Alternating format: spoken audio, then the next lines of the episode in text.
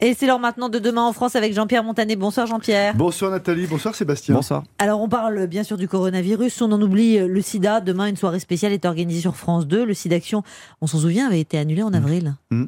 Et oui, 100 ans de comédie musicale avec une brochette de personnalités engagées pour relancer la lutte contre le sida et faire oublier les 4 millions d'euros de manque à gagner après l'annulation, vous l'avez dit, par SIDAction en pleine période de confinement de ce grand week-end de mobilisation.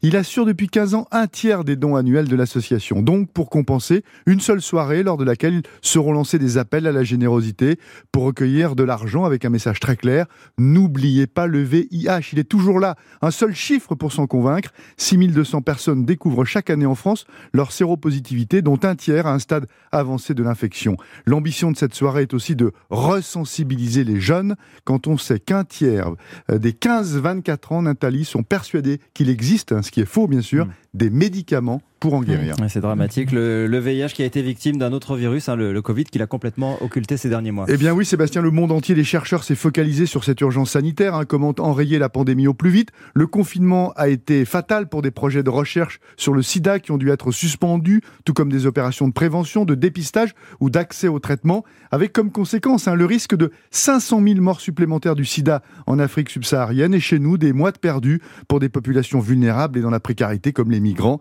et les travailleurs du sexe. Disons-le brutalement, pendant cette période, le VIH n'était plus une priorité. Résultat, la lutte contre le sida est en danger. C'est Florence Thune, la patronne de SIDAction, qui s'alarme dans une tribune. Si jamais les donateurs ne sont pas au rendez-vous demain soir, dit-elle, des dizaines de projets seront menacés dès 2021, ainsi que des associations dont la survie dépend en grande partie de SIDAction. Alors pour faire un don, c'est simple comme un coup de fil au 110 c'est ces dons indispensables parce que la lutte contre le sida est en danger. Merci beaucoup Jean-Pierre Montanet. À demain.